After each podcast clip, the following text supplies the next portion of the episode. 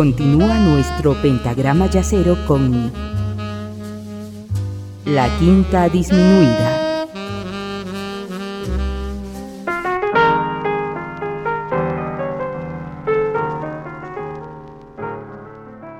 Gracias por continuar en compañía de la Quinta Disminuida, en este programa en el que estamos mimando el alma con los hermosos textos de Rayuela de Julio Cortázar y además escuchando la música a la que se hace referencia en esta novela, gracias al libro o disco de Pilar Peiratz Lasuen, Yazuela, la musicalización de Rayuela, la amalgama entre Rayuela y el jazz.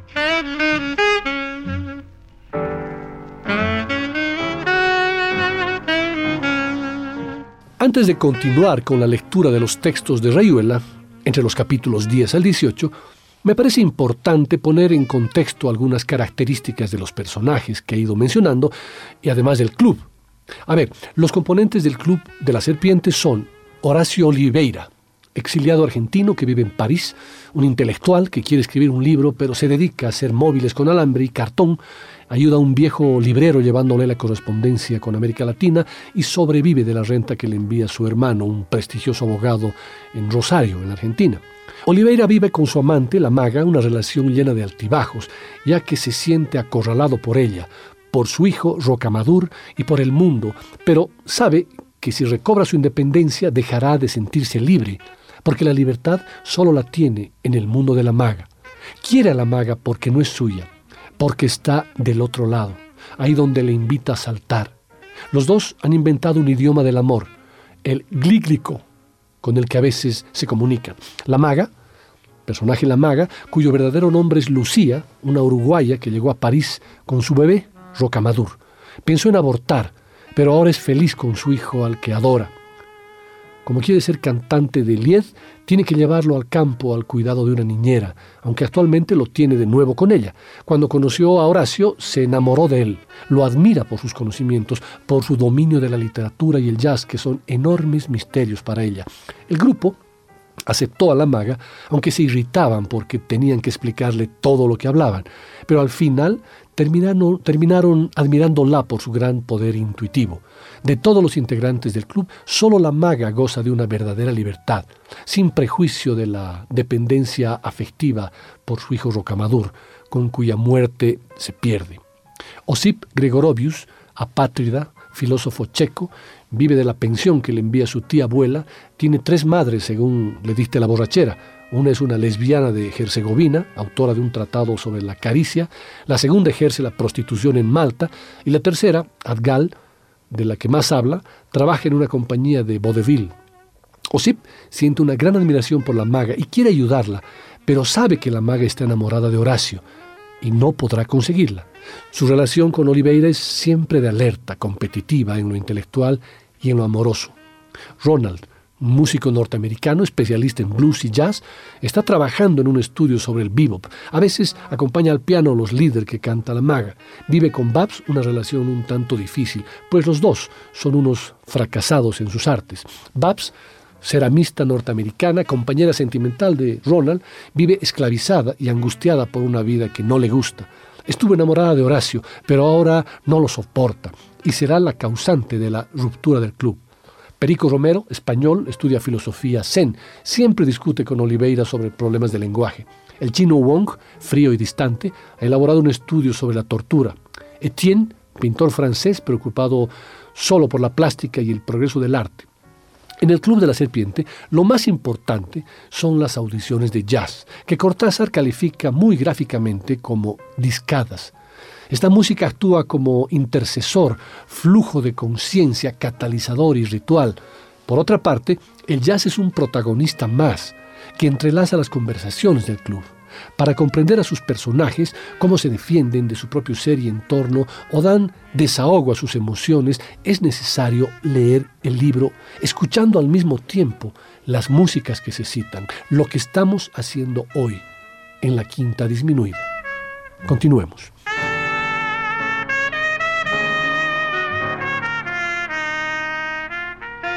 Pensar que Armstrong ha ido ahora por primera vez a Buenos Aires, no te puedes imaginar los miles de cretinos convencidos de que estaban escuchando algo del otro mundo. Y Sachmo, con más trucos que un boxeador viejo, esquivando el bulto, cansado y monetizado, y sin importarle un pito lo que hace. Pura rutina. Mientras algunos amigos que estimo y que hace 20 años se tapaban las orejas si les ponías Mahogany Hall Stomp, ahora pagan qué sé yo cuántos mangos la platea para oír esos refritos. Claro que mi país es un puro refrito, hay que decirlo con todo cariño. Empezando por ti, dijo Perico detrás de un diccionario. Aquí has venido siguiendo el molde de todos tus connacionales que se largaban a París para hacer su educación sentimental. Por lo menos en España eso se aprende en el burdel y en los toros, coño.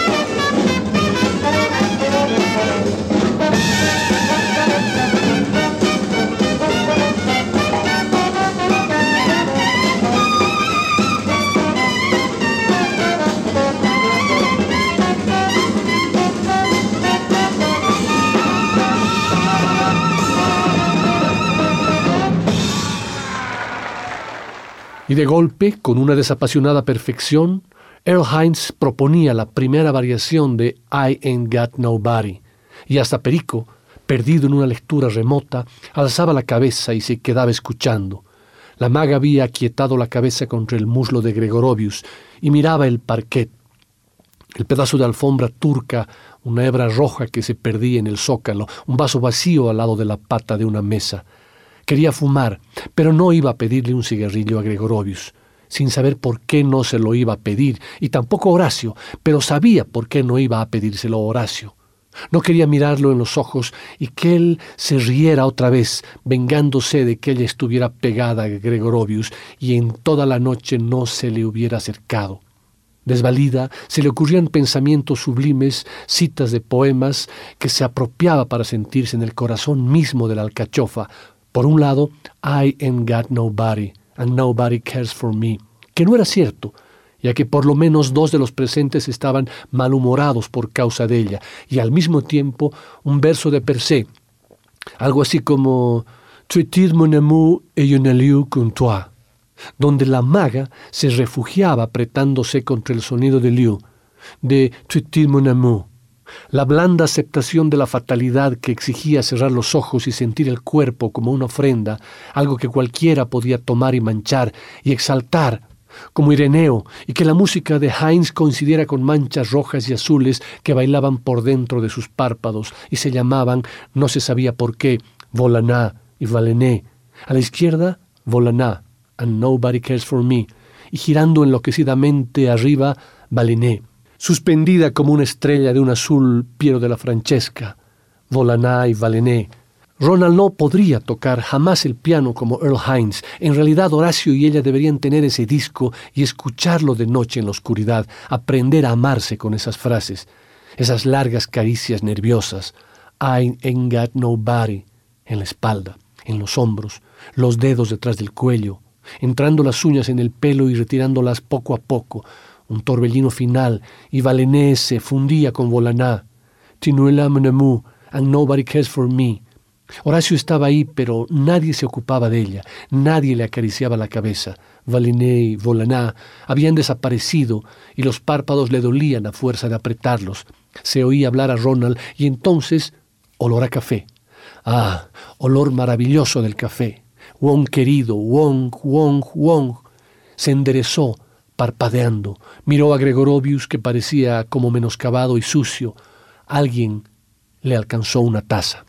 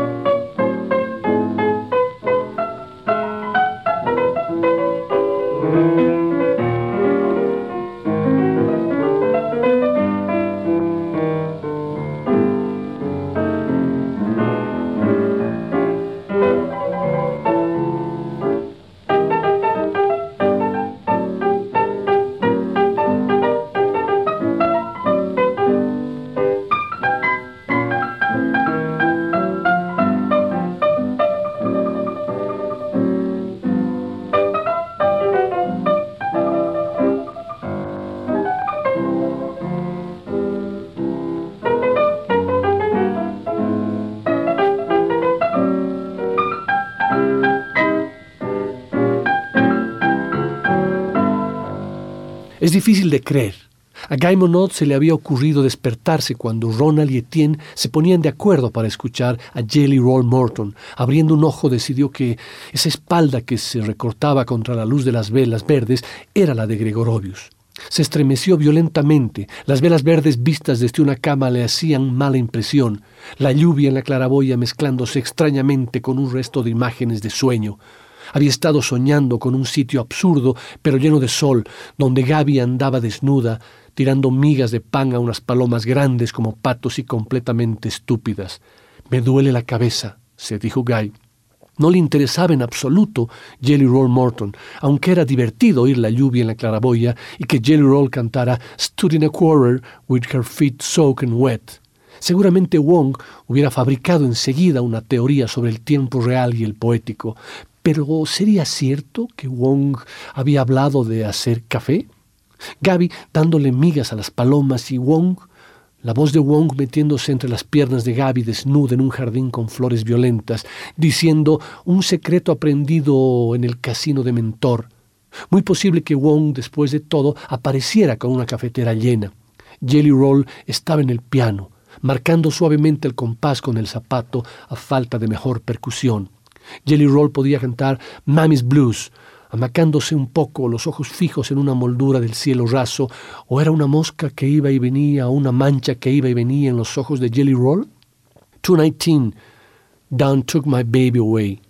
La vida había sido eso, trenes que se iban llevándose y trayéndose a la gente mientras uno se quedaba en la esquina, con los pies mojados, oyendo un piano mecánico y carcajadas manoseando las vitrinas amarillentas de la sala, donde no siempre se tenía dinero para entrar. 219 Dawn took my baby away. Babs había tomado tantos trenes en la vida, le gustaba viajar en tren si al final había algún amigo esperándola. Si Ronald le pasaba la mano por la cadera, dulcemente como ahora, dibujándole la música en la piel. 217, I'll bring her back someday. Por supuesto, algún día otro tren la traería de vuelta, pero quién sabe si Jelly Roll iba a estar en ese andén, en ese piano, en esa hora en que había cantado los blues de Mammy Doom, la lluvia sobre una claraboya de París a la una de la madrugada, los pies mojados y la puta que murmura If you can't give a dollar, give me a lassie dime. Babs había dicho cosas así en Cincinnati. Todas las mujeres habían dicho cosas así alguna vez en alguna parte. Hasta en las camas de los reyes, Babs se hacía una idea muy especial de las camas de los reyes, pero de todos modos, alguna mujer habría dicho una cosa así. If you can't give a million, give me a lassie grant. Cuestión de proporciones. ¿Y por qué el piano de Jelly Roll era tan triste? Tan esa lluvia que había despertado a Guy, que estaba haciendo llorar a la maga, y Wong que no venía con el café.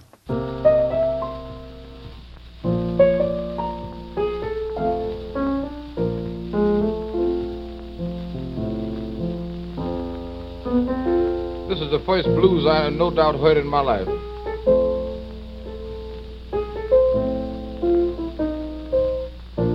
Mamie Desdoom, this was her favorite blues. She hardly could play anything else more, but she really could play this number.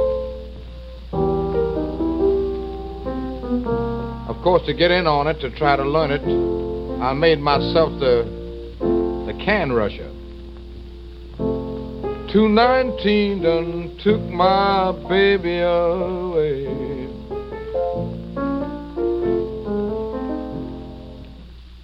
Two nineteen took my baby away.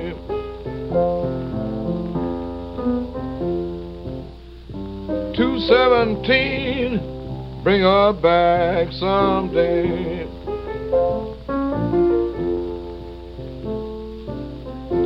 Stood on the corner with her feet just soaking wet. Her feet was wet. Stood on the corner with her feet soaking wet.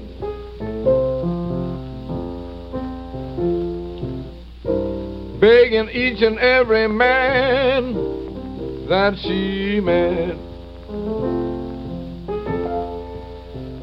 If you can't give a dollar, give me a lousy dime. Can't give a dollar, give me a lousy dime. I want to feed that hungry man of mine.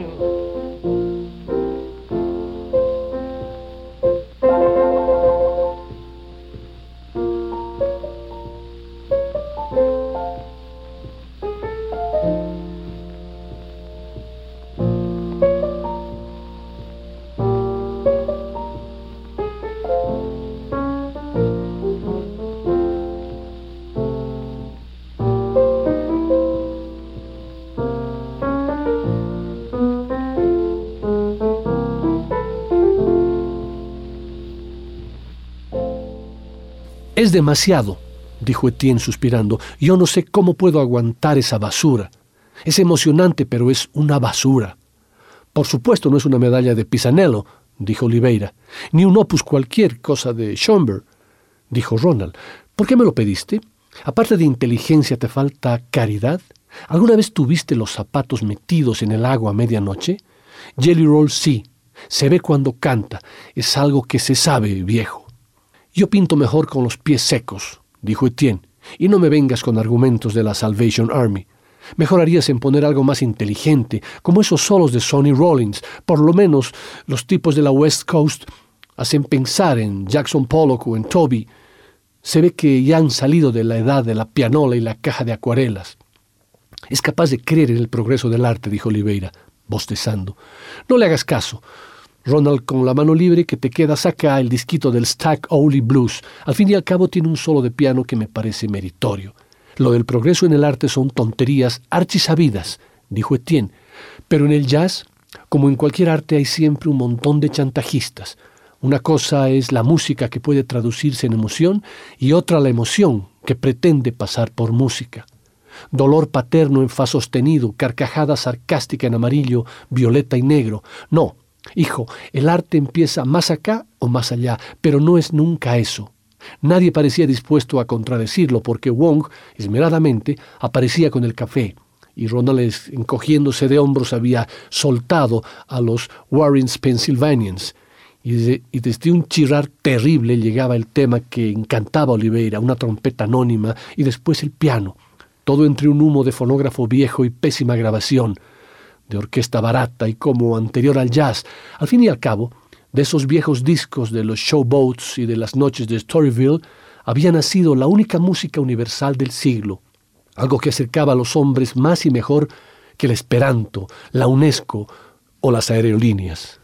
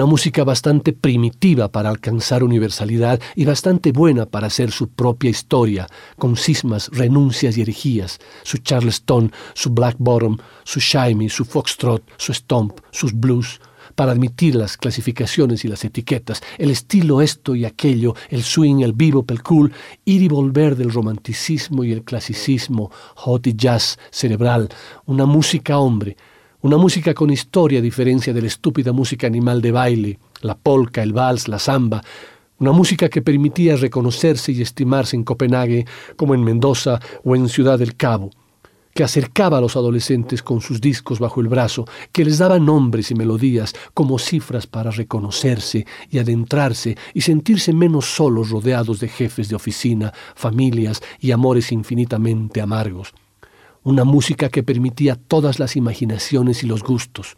La colección de Afónicos 78 con Freddie Kepper o Bank Johnson, la exclusividad reaccionaria del Dixieland, la especialización académica en Bixby the o el salto a la gran aventura de Thelonious Monk, Horace Silver o Tad Jones, la cursilería de Errol Garner o Art Tatum, los arrepentimientos y las abjuraciones, la predilección por los pequeños conjuntos, las misteriosas grabaciones con seudónimos y denominaciones impuestas por marcas de discos o caprichos del momento, y toda esa francmasonería de sábado por la noche en la pieza del estudiante o en el sótano de la peña, con muchachas que prefieren bailar mientras escuchan Stardust o When New Man is Going to Put You Down, y huelen despacio y dulcemente a perfume y a piel y a calor se dejan besar cuando es tarde y alguien ha puesto The Blues a Feeling y casi no se baila, solamente se está de pie, balanceándose.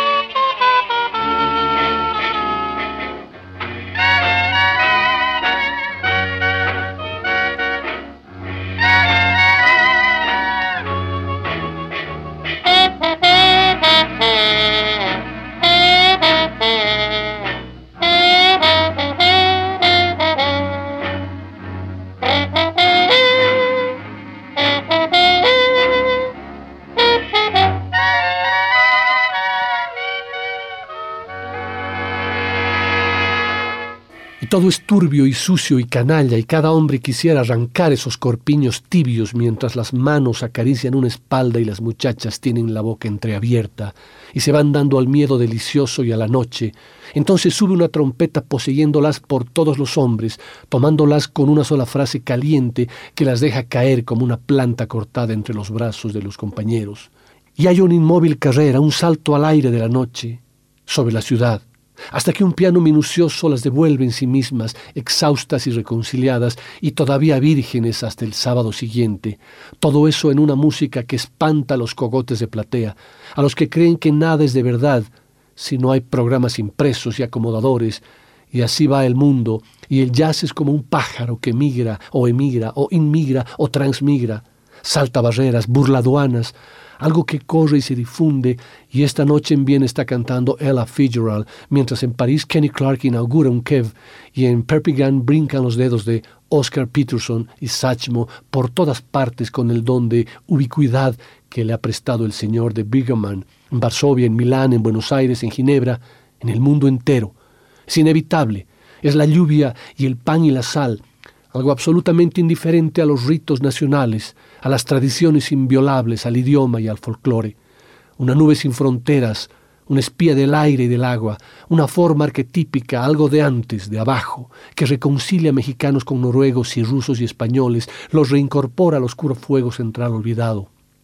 Torpe y mal y precariamente los devuelve a un origen traicionado, les señala que quizá había otros caminos y que el que tomaron no era el único y no era el mejor, o que quizás había otros caminos y que el que tomaron era el mejor, pero que quizá había otros caminos dulces de caminar y que no los tomaron, o los tomaron a medias, y que un hombre siempre más que un hombre y siempre menos que un hombre, más que un hombre porque encierra eso que el ya salude y soslaya y hasta anticipa, y menos que un hombre porque de esa libertad ha hecho un juego estético moral, un tablero de ajedrez donde se reserva ser el alfil o el caballo, una definición de libertad que se enseña en las escuelas, precisamente en las escuelas donde jamás se ha enseñado y jamás se enseñará a los niños el primer compás de un ragtime y la primera frase de un blues, etcétera, etcétera.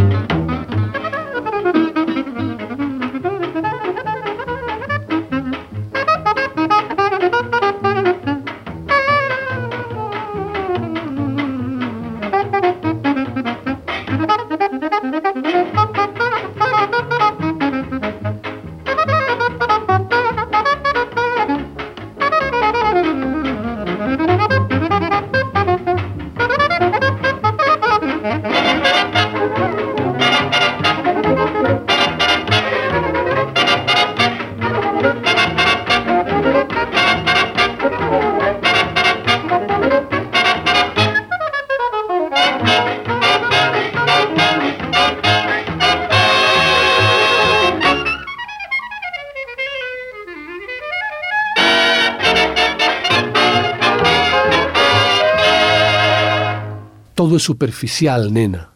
Todo es epidérmico. Mira, de muchacho yo me las arreglaba con las viejas de la familia, hermanas y esas cosas, toda la basura genealógica. ¿Sabes por qué? Bueno, por un montón de pavadas, pero entre ellas, porque a las señoras cualquier fallecimiento, como dicen ellas, cualquier crepación que ocurre en la cuadra, es muchísimo más importante que un frente de guerra, un terremoto que liquida diez mil tipos, cosas así. Uno es verdaderamente cretino, pero cretino a un punto que no te puedes imaginar, Babs. Porque para eso hay que haberse leído todo Platón, varios padres de la Iglesia, los clásicos, sin que falte ni uno, y además saber todo lo que hay que saber sobre todo lo cognoscible. Y exactamente en ese momento uno llega a un cretinismo tan increíble que es capaz de agarrar a su pobre madre, analfabeta, por la punta de la mañanita y enojarse porque la señora está afligidísima a causa de la muerte del rusito de la esquina o de la sobrina de la del tercero. Y uno le habla del terremoto de Babel Mandeb o de la ofensiva de Vardar Inc. y pretende que la infeliz se compadezca en abstracto de la liquidación de tres clases del ejército iranio. Take it easy, dijo Babs. Have a drink, Sonny. Don't be a such a murder to me. Y en realidad todo se reduce a aquello de qué ojos que no ven. ¿Qué necesidad, dime, de pegarles a las viejas en el coco con nuestra puritana adolescencia de cretinos mierdosos? Che, qué esbornia que tengo, hermano. Yo me voy a casa. Pero le costaba renunciar al amante esquimal tan tibia, a la contemplación lejana y casi indiferente de Gregorovius en pleno interview sentimental de la maga, arrancándose a todo como si desplumara un viejo gallo cadavérico que resiste como macho que ha sido. Suspiró aliviado al reconocer el tema de Blue Interlude, un disco que había tenido alguna vez en Buenos Aires, y ya ni se acordaba del personal de la orquesta, pero sí que ahí estaban Benny Carter y quizá Berry, y oyendo el difícilmente sencillo solo de Teddy Wilson, decidió que era mejor quedarse hasta el final de la discada.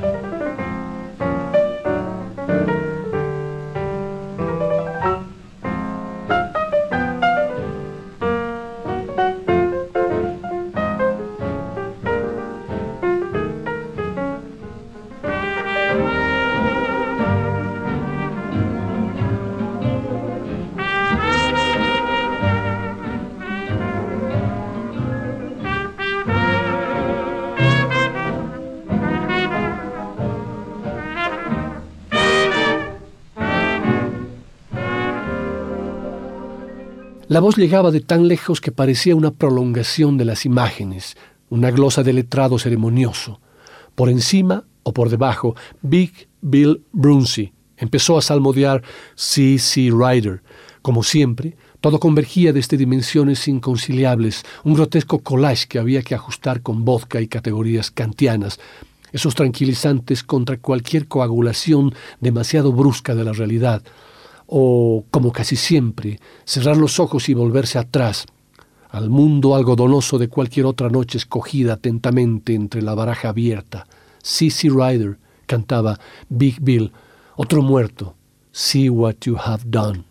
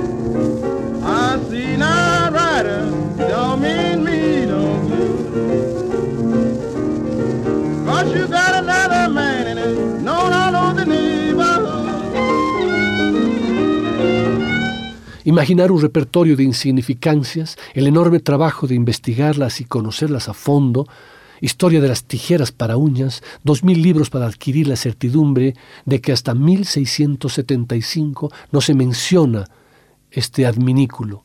De golpe, en Maguncia alguien estampa la imagen de una señora cortándose una uña.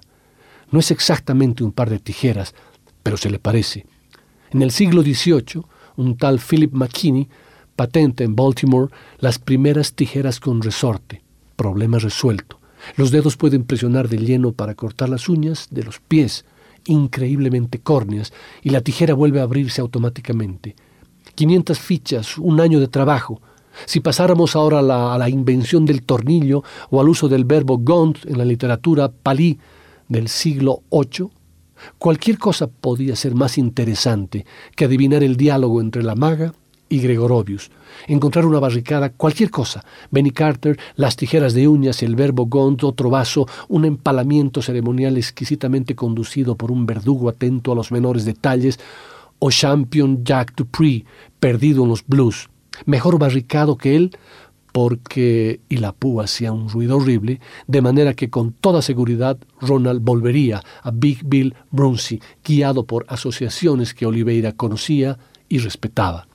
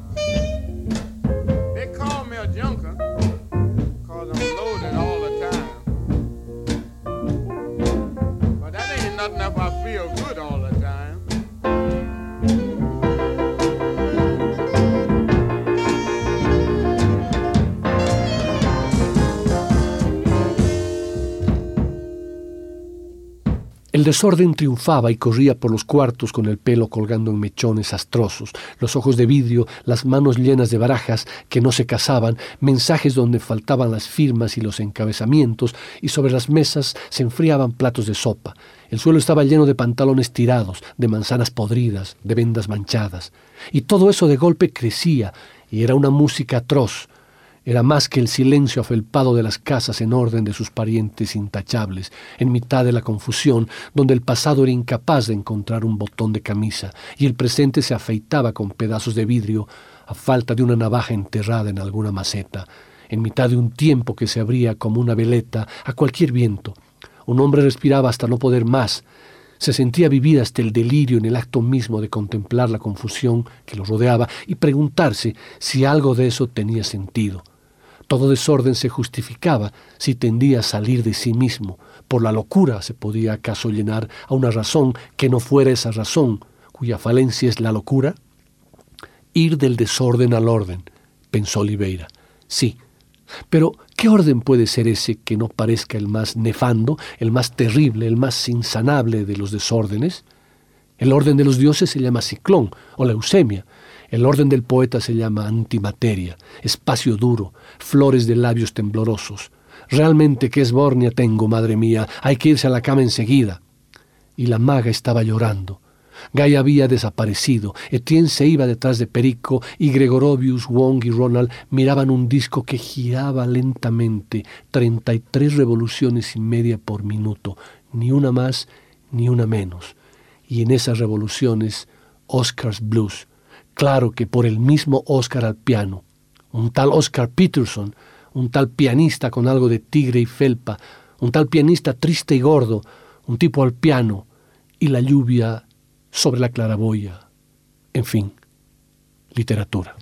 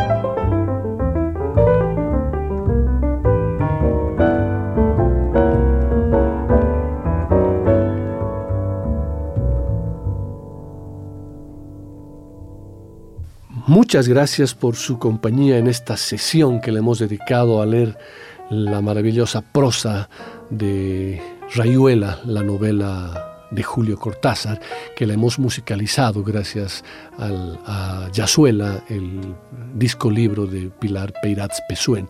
Nuevamente muchas gracias, espero que la sesión haya sido de su agrado y hasta el próximo jueves.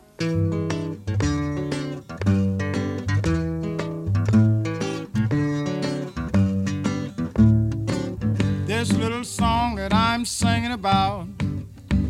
People you all know is true. If you black and got a word for a living now, this is what they will say to you. They say, if you's white, she's alright.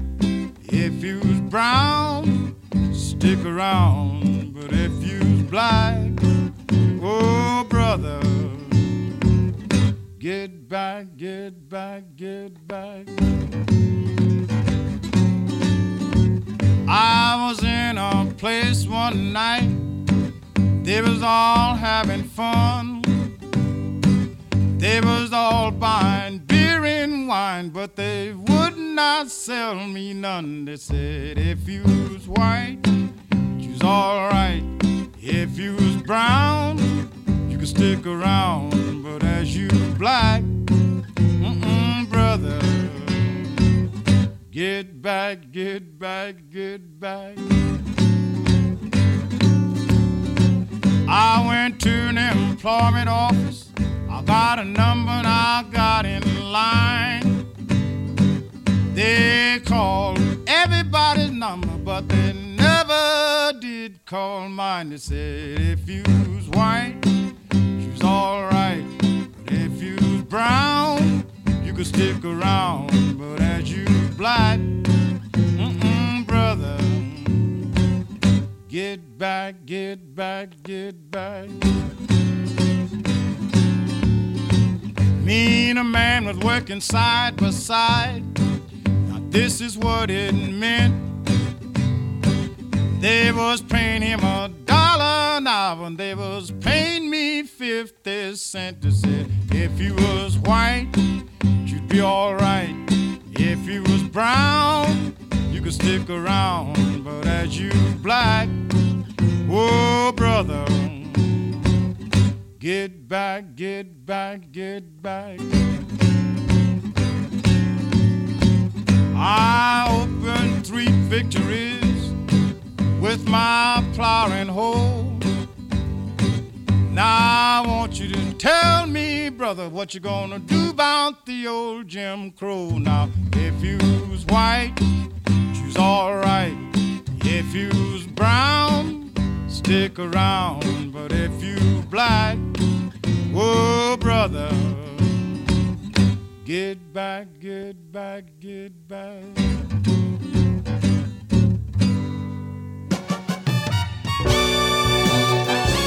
La Quinta Disminuida. Una producción de Nicolás Peña.